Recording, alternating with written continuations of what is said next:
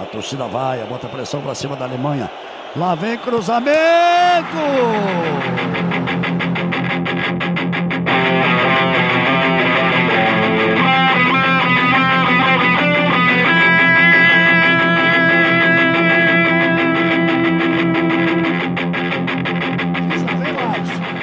Vem mais! Olha a bola tocada, virou passeio! Gol!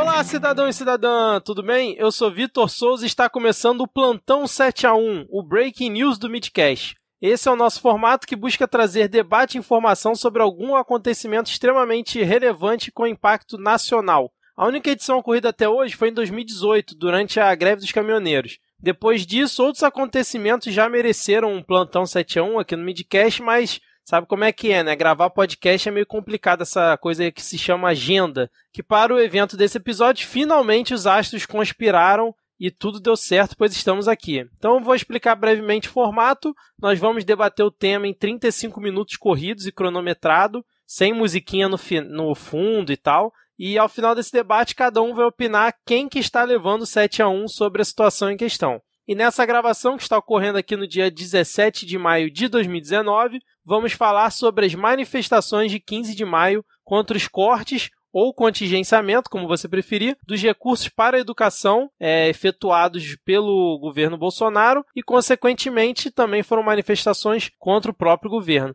E hoje aqui comigo temos Rodrigo Hipólito. Tudo bem, Rodrigo? E aí, galera?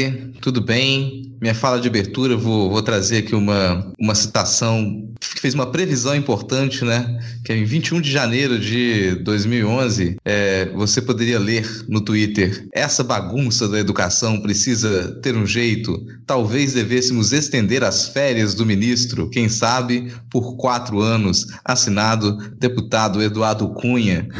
Tá aí a nossa nosso eterno repositório. suíço. Está escrito toda a história do Brasil. Você quer entender o que está acontecendo agora e o que está por vir? Vasculhe o Twitter de Eduardo Cunha. Ele tem sempre um tweet para qualquer coisa, né? Impressionante o Eduardo Cunha, cara. um filósofo. É, é a Santíssima Trindade do, dos tweets que servem para tudo. É Neymar, Eduardo Cunha e agora quem tá despontando também é o Fiuk. Fiuk? Essa eu não vi ainda não. É, o, o Fiuk tá. É, o, o Fiuk 2018 é o Neymar 2010.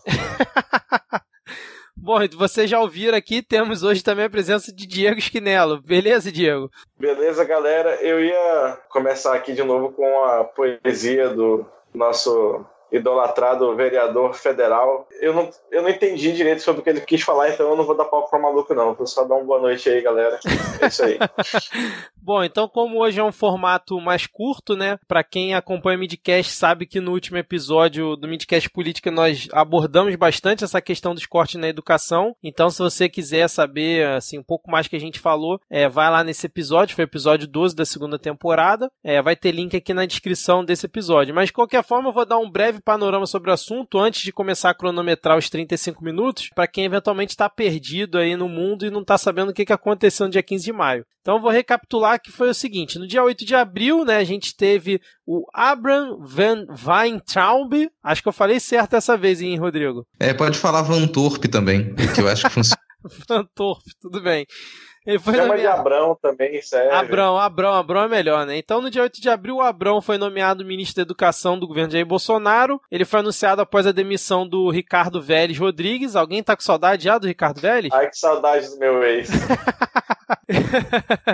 Depois de uma crise interna que rolou lá no MEC, né? É, e o Vélez foi, acho que cansou de ser chamado de incompetente e aí foi demitido. No dia 30 de abril, o novo ministro, o Abrão, ele anunciou cortes às universidades que não apresentassem desempenho acadêmico esperado e que promovam eventos com balbúrdia em suas instalações. Inicialmente ele começou só com três universidades, né, que foi a UNB, a UF e mais uma que agora não estou lembrando. O FBA. O FBA, isso. E aí depois ele estendeu para todas as universidades esse corte, né? Então ele anunciou esse contingenciamento, que é como o governo chama, de verbas, que são verbas dos gastos não obrigatórios, né, do orçamento das instituições federais. E no fim das contas é, o valor né, que se chegou foi que o MEC bloqueou 24,84 desses gastos. Lembrando que esses, essas despesas incluem conta de água, luz, compra de material básico, é, além de pesquisas e outras coisas que o Rodrigo e o Diego, se quiserem depois explicar, com muito mais propriedade do que eu, vão poder explicar. E as verbas obrigatórias, que são mais ou menos ali 86%, que inclui salários e aposentadorias, não seriam afetados por esse contingenciamento, né? E aí o que aconteceu? É, começou essa escalada, né, onde movimentos sindicais e, é, como é que eu vou dizer, movimentos estudantis também, é, com, começaram a convocar a greve para esse dia do dia 15 é, de maio, né? Que é, foi chamado de greve, né? Realmente onde muitas universidades pararam, até escolas particulares também. É, mas foi mais assim um dia para manifestação na rua mesmo. E aí, no, no dia anterior, no dia 14, os deputados também convocaram o Abrão para eh, dar explicações lá no plenário da Câmara sobre esses cortes. É, e aí acabou que no dia 15 ele foi lá e ficou meio que dois eventos paralelos, né? As manifestações nas ruas, o Abrão fazendo a sua explicação lá no plenário e o Bolsonaro lá nos Estados Unidos para receber lá o, o troféu fake dele lá em Dallas. Então, assim, basicamente o panorama é esse. Agora eu vou começar a cronometrar aqui os 35 minutos para a gente poder começar a bater o papo. Então, valendo aqui 35 minutos no relógio. Então, senhores, é, como é que a gente pode falar que a gente chegou nessa situação do governo em cinco meses é, já conseguir reunir tanta gente na rua contra ele? Parece que foi a maior manifestação contra um governo, é, contra um governo no seu início, né, desde a redemocratização. Como é que a gente conseguiu chegar nessa situação? Foi só, é, foi, foram só os cortes é, que o MEC promoveu? Foram os cortes aliados à ineficiência do governo? Ou foi também um pouco da esquerda que estava tá desde a eleição chateada com, ele, com o, Bolsonaro ter sido eleito e finalmente é, o governo de tão é, ineficiente que é conseguiu unir a esquerda para ela ir para a rua, principalmente a esquerda, né?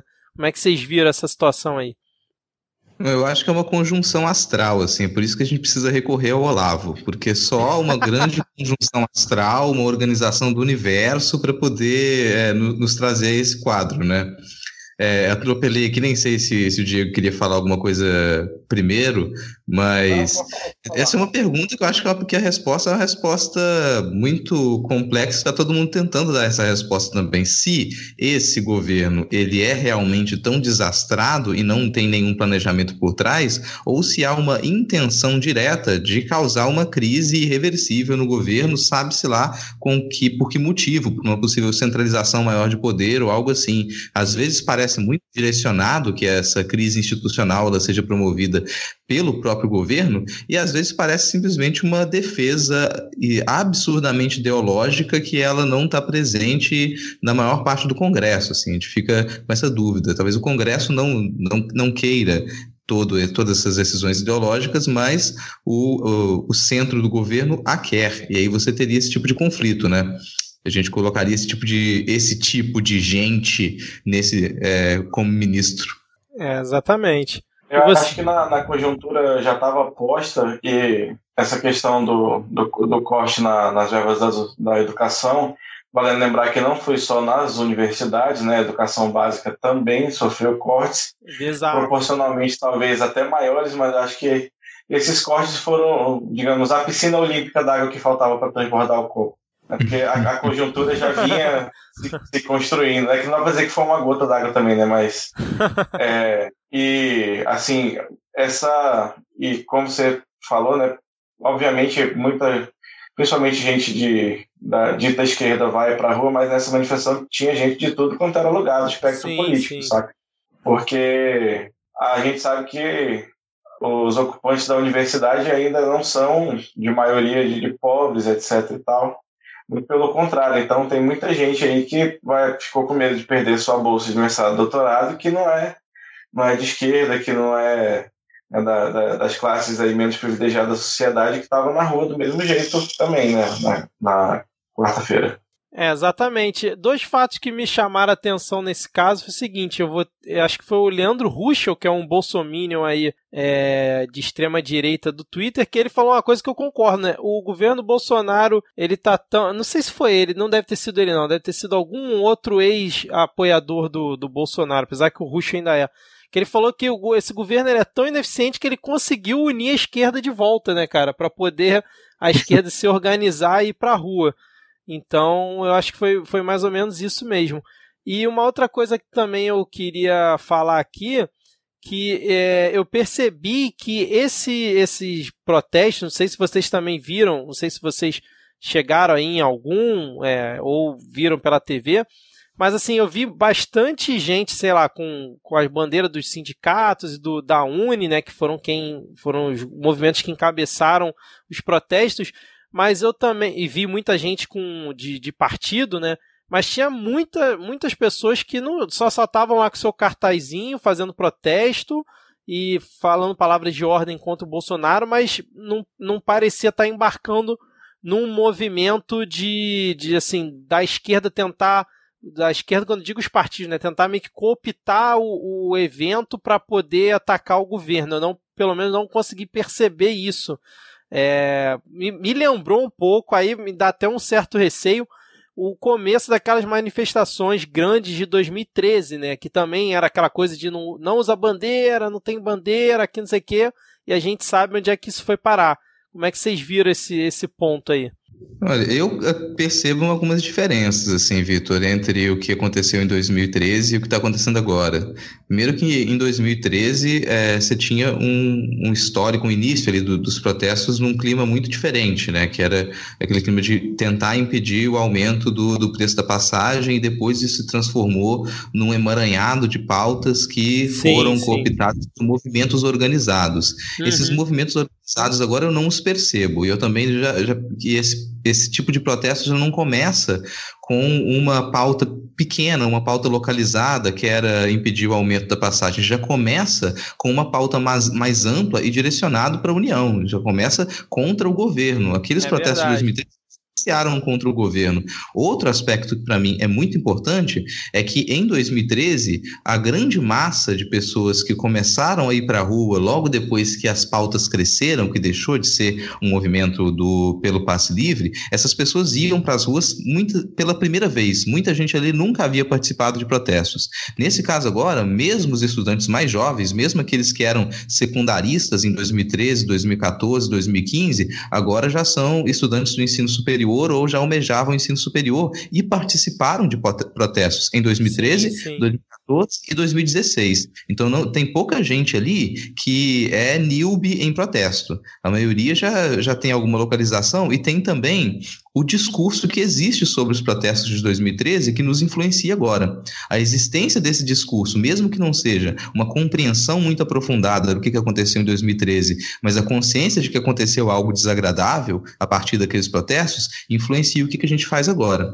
Mas eu, eu concordo com você que já, já, de início a gente não teria é, bandeiras muito nítidas ali, tem a presença dos sindicatos, sim, poucas bandeiras de partido, mas ao mesmo tempo eu não percebo, não percebi com exceção de algumas coisas muito pontuais, uma repúdia à presença de algumas bandeiras de partido. Aqui em Vitória tinha bandeira do, do PSTU sendo levantada, do PCB também. Acredito que quando se aparece uma faixa é, do Lula livre, você cria um pequeno desconforto porque já tem uma discussão em cima disso. Sim. Mas com exceção de isso não, não, me parecia ter essa, essa repúdia assim, e eu tenho a expectativa de que não se crie, que a gente não volte a ter essa posição antipartidarista, anti-bandeira que ela levou a, ao que levou, né, depois de 2013.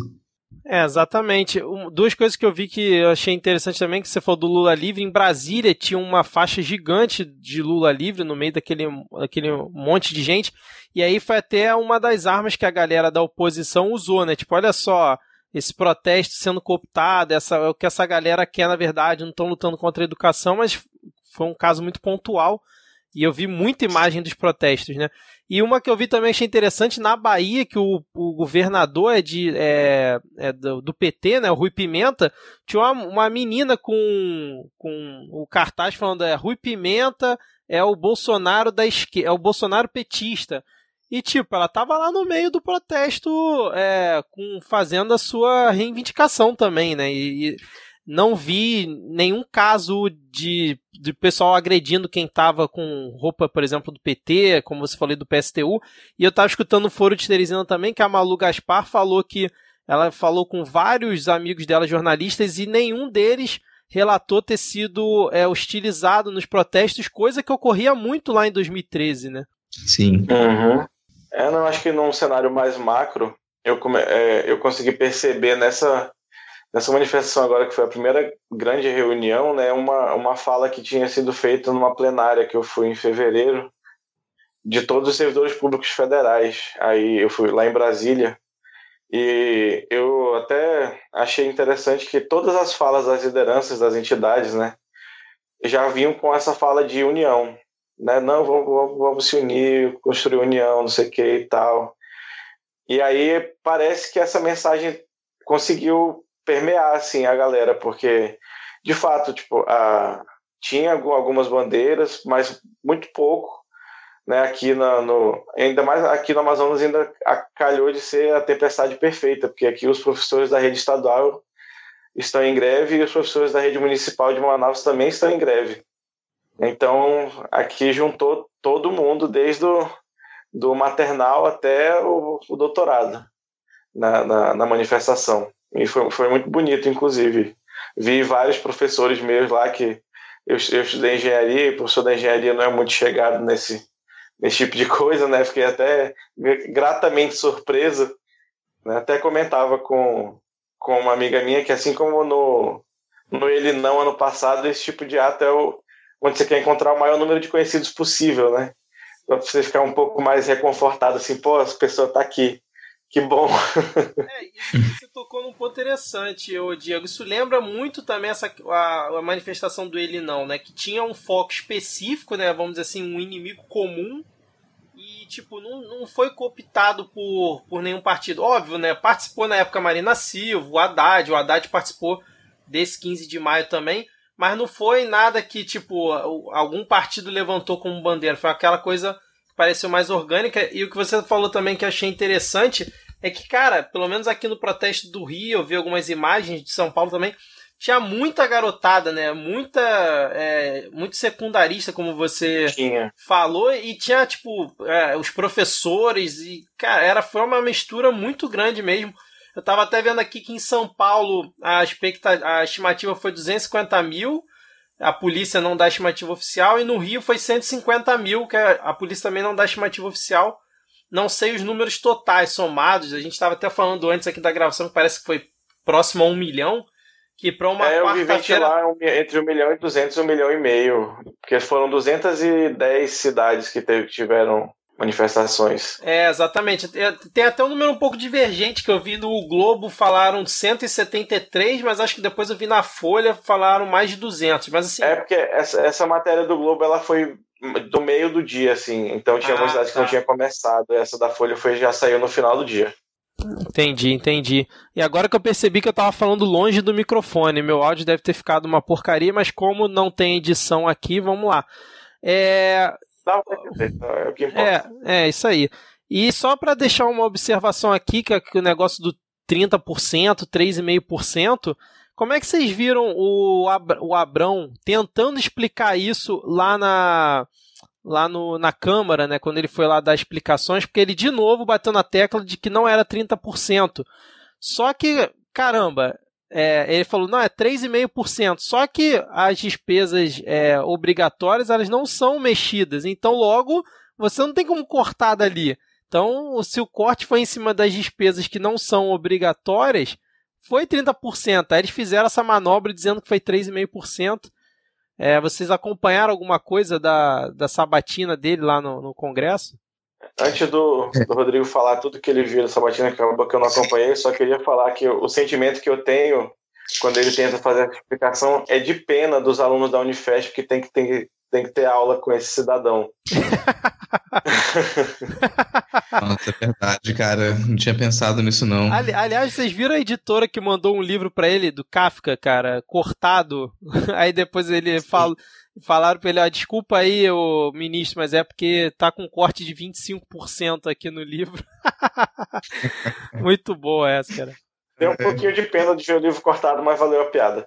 valeu a piada, exatamente.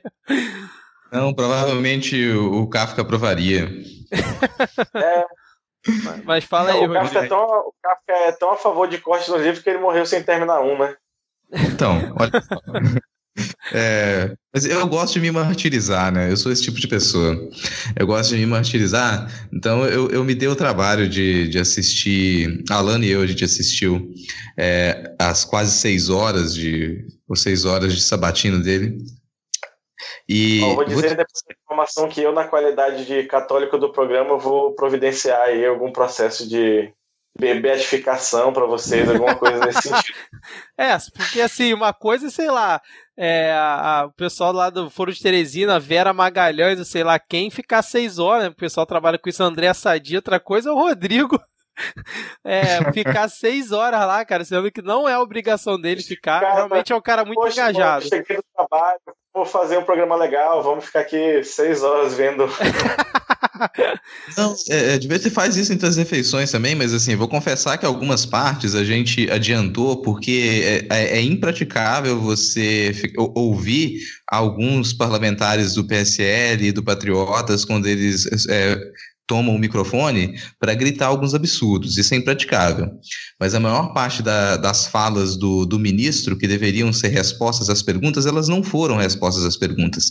E essa foi uma das coisas mais ofensivas dessa sabatina. Pra, em ordem da sabatina, no início ele fez, trouxe uma apresentação de PowerPoint com alguns gráficos, o que ele chamava de dados, e o que tornou constrangedor é que os 40 minutos de apresentação inicial dele foram uma explicação de como funciona o sistema educacional público brasileiro e de quais eram as metas do nosso PNE. Ele terminou essa explicação e não, não trouxe nenhuma informação das razões pelas quais ocorreram esses cortes, e ainda recorrer, continuou a afirmar que eram 3,5%. À medida que, que as deputadas e deputados declaravam, faziam suas declarações, faziam seus questionamentos e demonstravam por A mais B para ele que, olha só, você teve 31% de cortes, inclusive foi assim que o governo divulgou essa informação. Explicaram, explicaram, e ele se manteve ali durante todas essas horas repetindo aquele mantra sem substância, extremamente básico, com uma postura arrogante, debochada. Ele não só não respondia as questões, como no momento em que ele tomava a palavra, ele elevava o semblante, afastava o papel com o nome dos deputados das deputadas e basicamente proferiu o seu julgamento. Concordo com você ou discordo de você? Olha que pessoa que sabe dialogar, que concorda comigo. Olha que pessoa raivosa que não sabe dialogar, que discorda comigo. Como se ele estivesse ali para avaliar os parlamentares. E diversas vezes repetiram para ele: o que você está fazendo aqui não é isso, não é para isso que você veio aqui. Você veio para responder as nossas perguntas.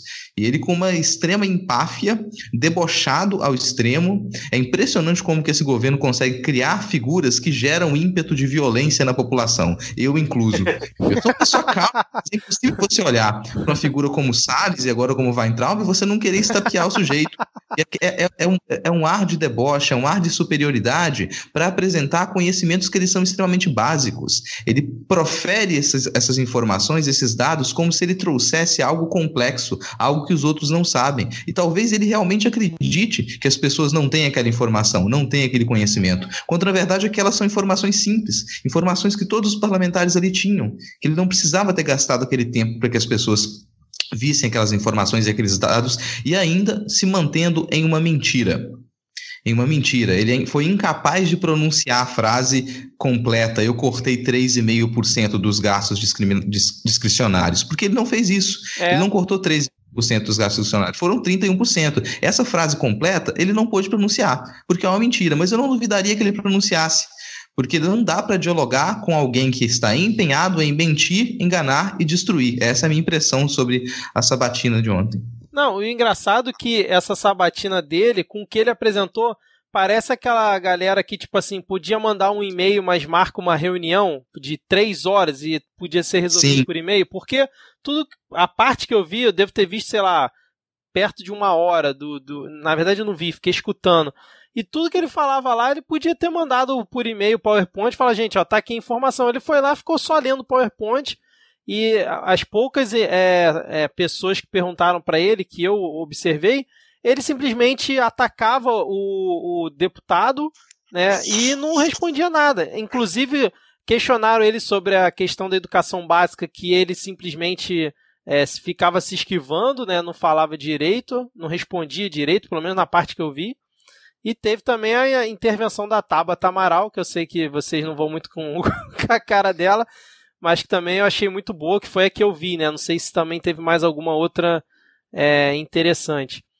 É, eu sei que talvez o Diego queira falar mais coisas, só é, para complementar em cima disso. É, não, a fala da, da Batata Amaral, ela tá correta.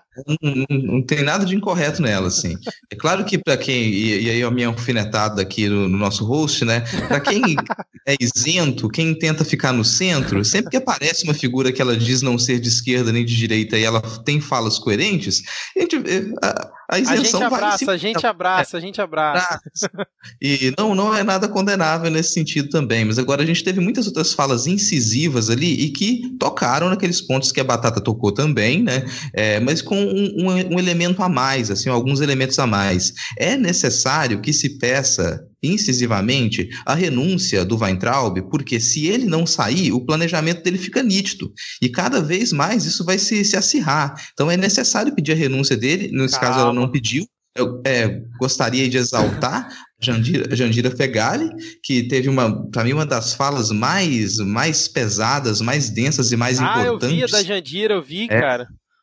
Além de trazer, de confrontar os dados reais para ele, fazer uma, uma uma, inquirir o ministro, ela traz essa fala importante que, para mim, toca aí no, no centro dessa, dessa disputa ideológica, que é essa, essa cruzada contra o mito do marxismo cultural e ela se afirmar comunista e querer que ele, olha, na minha na, na, cara, diga, você quer dar tiro na cara de comunistas? E ele não conseguiu responder a essa questão. Ele saiu ali dizendo: Olha, eu não, não tenho nenhum registro na polícia, eu sou um cidadão de bem, mas não respondeu. Para mim, esse é o centro da questão. Uma disputa contra o, o mito do marxismo cultural que vai levar à destruição da nossa educação. Excelente. E, e fala aí, Diego, falar alguma coisa sobre esse ponto? Não, sobre a. Como eu disse, eu não, não, não não tenho esse instinto masoquista que o menino Rodrigo possui. eu acabei não, não olhando muito, não vendo muito. Eu vi uma outra fala, li uma matéria. Eu dei uma olhada naquele PowerPoint que ele apresentou. Tinha acho que 40 e tantos slides e assim, era, tinha muito chovendo molhado mas pelo menos eles estavam esteticamente melhores do que os slides do Deltan Dallagnol, então já é um ponto ah, positivo. Sim. Né? Pelo menos o, a estética do slide o ministro sabe fazer para dar as, as aulinhas dele de economia errada lá na, na, na Unifesp. Mas eu, eu queria trazer, não sei se alguém quer falar alguma coisa sobre isso é, especificamente, eu tinha uma outra foto para trazer.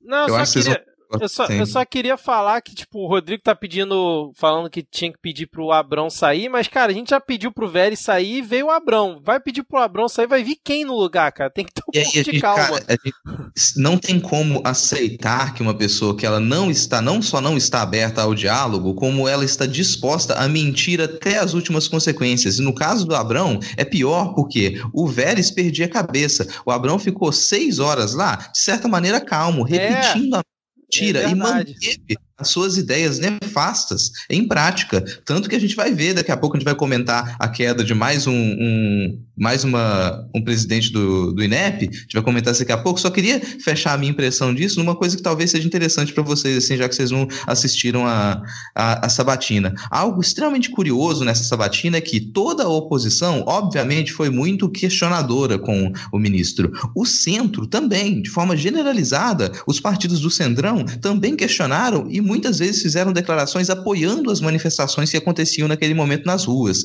Sim. A situação, basicamente, o PSL e o Patriotas defenderam ferrenhamente o ministro. Os demais os demais parlamentares, se eles estão aliados ao governo, que eles estão dentro da situação, não, não vieram com essa postura, não. Fizeram perguntas, fizeram questionamentos, tentaram se afastar do governo, ou no máximo proteger o presidente e desvincular o presidente desse tipo de decisão.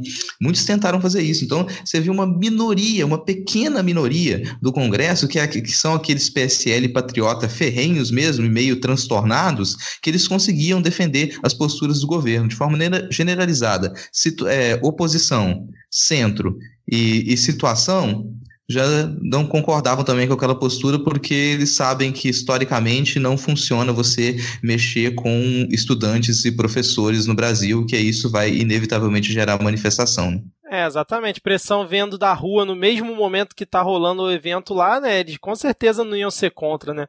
Mas fala aí, Diego, a gente tem 11 minutos ainda de gravação.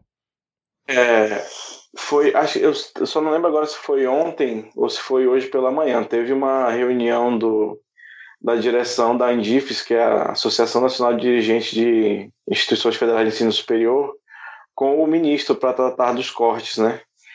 E obviamente ele foi também manteve esse mesmo tom arrogante e redutível que não vai suspender, que não vai voltar atrás. E disse que também tão, não... inclusive ameaçou ampliar os cortes, né?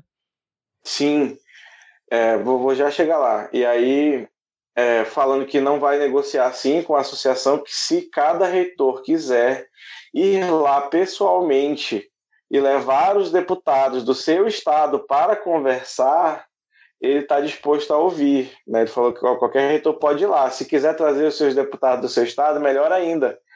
Ou seja, ele, é, é a chantagem está tão clara, está tão escancarada que ele está usando esse corte para chantagear a sociedade para aprovar essa, a reforma da Previdência, Sim. que ele chegou nesse, nesse nível, né? Inclusive, eu, eu não, não vou afirmar aqui categoricamente, porque o site que eu vi não, é, não, não conheço muito bem, mas eu recebi de fontes relativamente confiáveis ele numa conversa com o reitor da Federal de Pelotas, disse que, se for o caso e a reforma não for aprovada, eles podem chegar até a contingenciar o pagamento de salário. Sim. Né, atrasar, questão de, de 13 terceiro, por exemplo.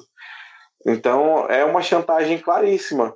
E que, honestamente, talvez, né, no, meio que dando spoiler barra breaking news, o Rodrigo, o menino Rodrigo Maia pode dar uma pernada muito forte nele aí, porque ele vai ficar se batendo todo para aprovar a reforma da Previdência, mas que reforma?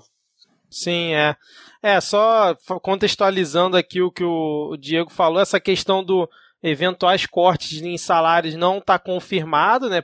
Estão comentando, ventilando aí, então é. tem que aguardar. E o que é o. É, bo é boataria. Isso, é. é. é o que esse pessoal de universidade sabe fazer, é boataria e balbúrdia. É, exatamente. E, eu, e, o que o Diego também comentou do Rodrigo Maia, que parece, saiu uma reportagem na Gazeta do Povo, que o Rodrigo Maia está articulando um novo texto, uma nova proposta de reforma da Previdência para apresentar no Congresso. Então, essa é a tal pernada aí que o Diego está falando. Eu só queria comentar é, duas coisas aqui, que é o seguinte, eu gostei muito da manifestação em Recife, Viçosa, porque Recife foi naquela naquela avenida ali na, na Orla, ficou muito bonita a imagem da galera toda ali, e em Viçosa, em Minas, a galera toda de guarda-chuva, vocês viram? Na avenida, assim, todo mundo de guarda-chuva lá no meio da chuva, tava lá na, no protesto firme e forte. E duas coisas que eu também vi interessantes foram os cartazes, né? Dois cartazes me chamaram bastante atenção. Um era sem educação já basta o presidente, muito bom esse. E o outro era cabeça vazia é a oficina do Olavo. esse foi muito bom, cara. É, eu não sei o que vocês ainda vão falar, mas a gente tem 7 minutos e 50 aqui. Esse é o desafio do Plantão 71, a gente conseguir falar em 35 minutos e trazer é, informação para o ouvinte. Mas como é que vocês viram a questão da declaração do Bolsonaro que estava lá em Dallas recebendo lá o tal prêmio dele e falou que a galera que estava no protesto era um bando de idiotas úteis e que eram militantes e estavam sendo apenas é, como massa de manobra da galera do movimento. Como é que vocês veem essa, essa declaração dele? Vocês acham que ele é, realmente quis falar isso ou ele quis dar truco para ver o que que como é que a galera ia reagir em relação a essa fala dele? É, eu acho que ele não quis falar isso não. Ele que ele queria realmente falar que era para fuzilar todo mundo. É isso que ele queria falar. Mas isso aí ele, ele pode, né? É. Cara. Não, não surpreende nada. Surpreende nada é, a declaração. Exatamente. Né? Como sempre, né? Ele fala algum absurdo, mas, absurdo, mas nada que surpreenda a gente. Né? É, engraçado que parece que ele não consegue ir aos Estados Unidos sem falar mal do, do, do brasileiro de alguma forma, né? Da outra é vez verdade. foi a questão dos mal intencionados, agora foi os idiotas úteis. Se ele falar mais uma vez, ele vai chamar todo mundo de filho da puta. é, pois é, cara. Não, ali do. do da, ele, encerrando o recebimento lá do prêmio, dizendo Brasil e Estados Unidos acima de tudo. Isso aí foi, cara. Não, e aí depois ele vai falar Deus acima de todos, ele erra e fala Brasil acima de todos. Ah, cara, nem é. o bordão dele sabe falar direito. É impressionante, cara. Ah, é uma balbúrdia esse governo, né? Eu vou cantar a pedra para ficar registrado, só ficar registrado aqui, Diego. Ah. Depois, se acontecer, eu cantei a pedra aqui. O Bolsonaro vai renunciar. Ah, duvido. Du, eu, é, apo eu aposto, caso, caso uma grana aqui contigo, como isso não vai acontecer, cara. Ele, ele não vai ser tirado assim, eu acho que ele renuncia. Bom, eu, eu acredito que não, mas fala aí, Diego. Eu acho, eu acho que se ameaçarem impeachment, ele renuncia para tentar se salvar, mas. Pra, pra sair como é mito? É, que, é pra, ah, tipo, se, vocês não me querem, eu não quero vocês. É alguma hum. coisa assim. Ele já veio Porque com essa fala de Brasil, um país ingovernável, não consigo é, fazer. Ninguém quer. O homem branco heterocis ele não aceita ser rejeitado, né? Então, no momento que eu ser rejeitado, ele vai dizer: Não, eu que te rejeito. eu que tô terminando com você. Muito bom, cara. Mas, Mas completa aí, tem uns 5 minutos. Só ia extravasar a minha raiva, assim, o meu ódio figadal quando conseguem falar que esse cidadão é patriota, velho. Não dá, bicho. Porque, é, cara, é, é um entreguismo, assim, tão barato, saca? É, é sem querer é, reavivar aquele estereótipo do índio trocando ouro por, por espelho, né? Mas ele tá dando ouro em troca de porra nenhuma, mano. É, cara, é complicado o que me mais deixa triste quando ele vai, tipo, para algum evento é aquele deputado, aquele Hélio Bolsonaro, né? É, que é aquele que fica do é, lado dele, parece que é segurança não dele. Racista, tem um amigo negro. É, o cara, ele usa ele como se fosse, sei lá, cara, é, papagaio de pirata que fica ali sempre vestido com uma roupa diferente. Botaram um chapéu de, de texano nele para ele ficar andando lá do Bolsonaro. Cara, é um, é um circo, é um teatro é bizarro. É uma balbúrdia esse governo, né? Mas vamos lá, é, a gente só tem quatro minutos. Eu quero saber de vocês o seguinte: vocês acham que o movimento vai continuar crescendo ou o governo vai ter que recuar devido à pressão nas ruas? Qual, como é que vocês fazem essa previsão aí? Lembrando que a gente está aqui no calor do momento ainda, né? Dia 30 tem greve, tem de novo, viu? A Uni convocou, Hoje já a Fazobra aderiu, acho que a, a, a, o Andes deve aderir também nessa semana ainda. Então a pressão vai continuar. E lembrando que vai ser a antessala do dia 14 do mês que vem, que aí é greve geral de toda a classe trabalhadora. Mas, mas é. você acha que esse do dia 30 vai ter corpo, esse movimento, cara? Eu, eu acredito sinceramente que vai ser um pouco menor, mas vai acontecer. Entendi. E, e você, Rodrigo?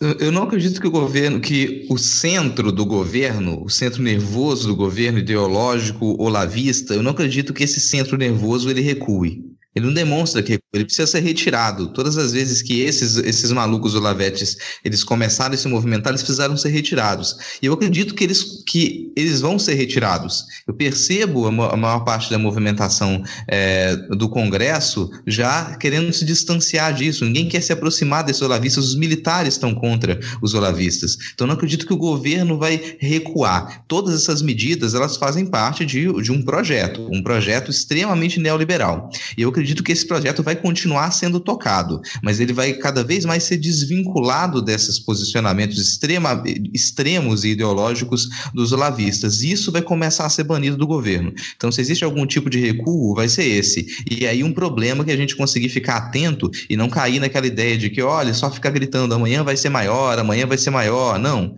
É, é, é manter o sentimento de que estamos numa merda, manter a indignação, continuamos na merda. A gente em nenhum momento deu um, um um passinho para sair da merda, continuamos nela. Então continuamos na indignação, foi muito bonito o protesto, mas ainda é muito pouco, tá muito pouco, tá pequeno. sabe? Desse jeito não vai, a gente nunca vai conseguir respirar além desse poço de merda. Então tem que, tem que continuar a crescer. Aquela ideia de, ah, positivamente, olha que bonito, nós fomos para a rua, não vai funcionar. Sabe? Não, isso, isso não adianta. É manter o sentimento de, de revolta, manter, manter a insatisfação, que com isso a gente consegue mobilização. Então, o governo não recua, o projeto neoliberal continua em andamento e a gente vai ter que continuar batendo de frente com ele, mas se a gente pelo menos tirar essa, essa, esse, essa guerra, essa batalha contra o marxismo cultural inexistente, a gente já pelo menos deu um passo em direção à coerência. É verdade, pô, eu concordo com você, até porque a educação ela já vem sendo sucateada há muito tempo, né? Mas o que os caras estão fazendo agora é tipo assim, parece que é dar um golpe final nela, né?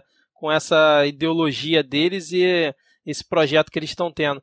Último minuto, é, é, Diego, o que, que você quer falar aí nas suas considerações finais? Eu quero só concordar com o Rodrigo e dizer que a esquerda cirandeira, que me desculpe, mas se esse governo for cair, vai ser na base do ódio.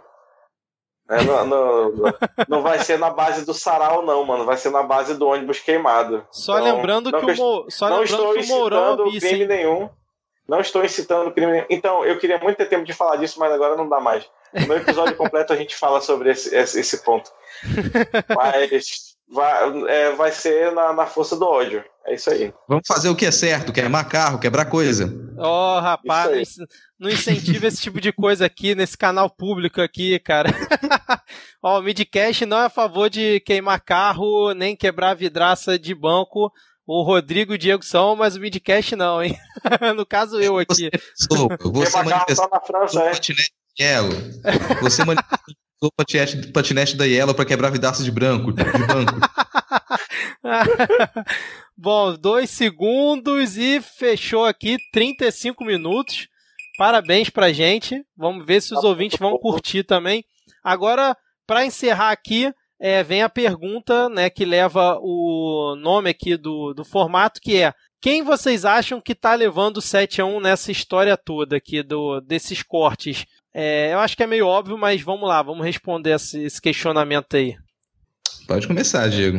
É, eu só, só, só, consigo, só consigo vir à minha mente uma frase que à época ninguém entendeu, porque são pessoas atrasadas que não estavam a, a par da, daquela mulher à frente de seu tempo, que era a nossa saudosa presidenta. Quem ganhar e quem perder não vai ganhar nem vai perder, vai todo mundo perder.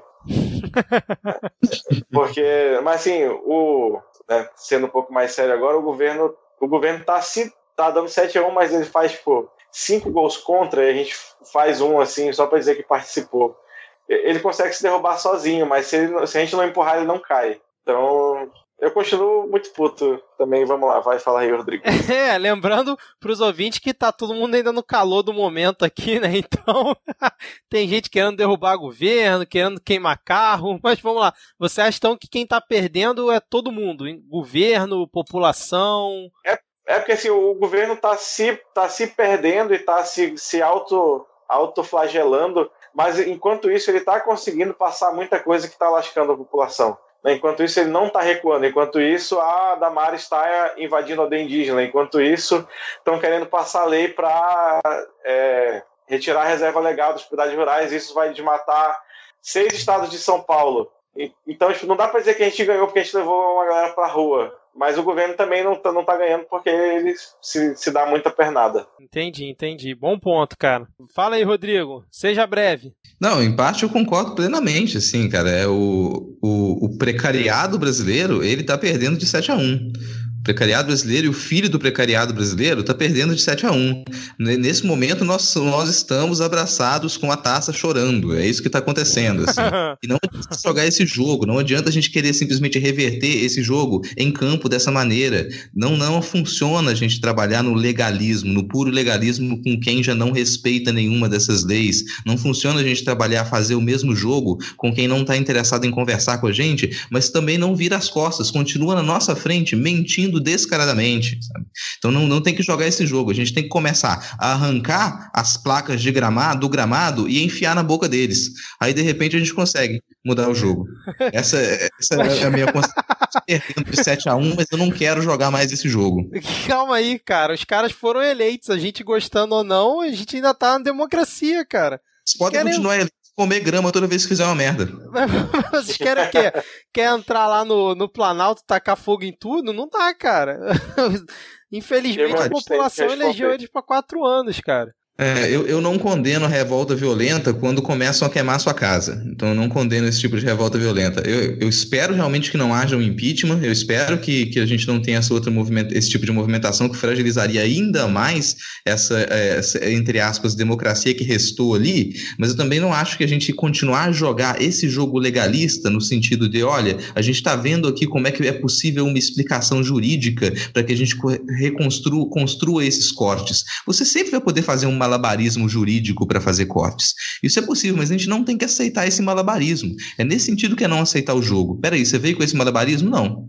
Você está fazendo esse malabarismo aqui para explicar por que, que você quis cortar 30%, ou pegar esses 30% de investimento e jogar para outros ministérios, para as outras áreas, a gente não vai aceitar essa manobra. Manobras podem ser feitas. E a gente não vai aceitá-las dessa maneira. Isso aí é não querer jogar o jogo desse legalismo rasteiro que, que nesse momento a direita faz com a gente. Então eles podem continuar lá, mas a gente não vai. Isso não é como é, a gente falou muito de pedalada, e eu já brinquei antes que esse é um tipo de pedalada para trás, alguém falou que é uma pedalada com a corrente já solta, a gente não tem que aceitar esse tipo de coisa. Ah, tá previsto aqui, olha só, eu tô seguindo a lei tranquilamente. Nossa, cada vez que a gente vai discutir os aspectos menores dessa lei no STF, a gente tem grandes surpresas, né? E isso demora. Então é nesse sentido que eu digo, não vamos jogar esse jogo. Vamos exigir que as coisas, que as decisões elas sejam tomadas na direção da, da nossa qualidade de vida e não o contrário, porque as manobras elas vão continuar a acontecer.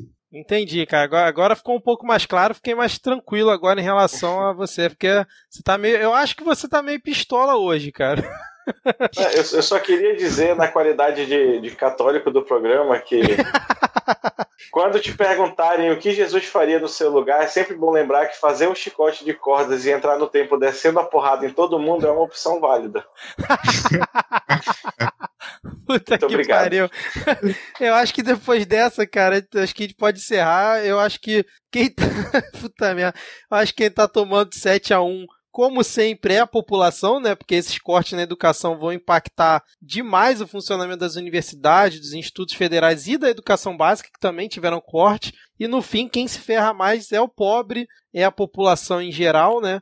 E é isso, cara, né? Continuar atento, continuar de olho, cobrando. Eu não sou tão é, sangue nos olhos igual os meus companheiros aqui de bancada virtual, mas eu acho que tem que ir pra rua protestar mesmo e vamos lá, cara, vamos combater o que tiver para ser combatido, mas dentro da legalidade. Eu, eu ainda procuro formas é, democráticas de tentar fazer isso, né? Mas beleza, vamos fechando vocês querem falar mais alguma coisa? A gente pode fechar por aqui. Não, bora fechar. Só lembrar que também, ó, os caminhoneiros, eles não estão nada felizes, hein? Tem pô, alguma, algumas coisas, talvez elas aconteçam. Se vocês não estão nada felizes nesse momento. Aí vai rolar outro plantão 7x1 em breve, se for assim, cara. Mas vamos lá, senhores, vamos fechar por aqui. Eu, eu, eu, eu, quero crer que no dia 14 a gente vai ter que fazer outro, porque vai ser lindo. Eu quero crer. 14 Isso de junho, né? Você tá falando? Isso vai ser a greve geral. Aí, só que agora não é só da educação, é de toda a classe trabalhadora contra a reforma da Previdência. Beleza, então. Vamos fechar por aqui e dar tchau para os ouvintes e até a próxima. Valeu, tchau, tchau. Valeu. Falou. Olha a bola tocada, virou passeio. Gol!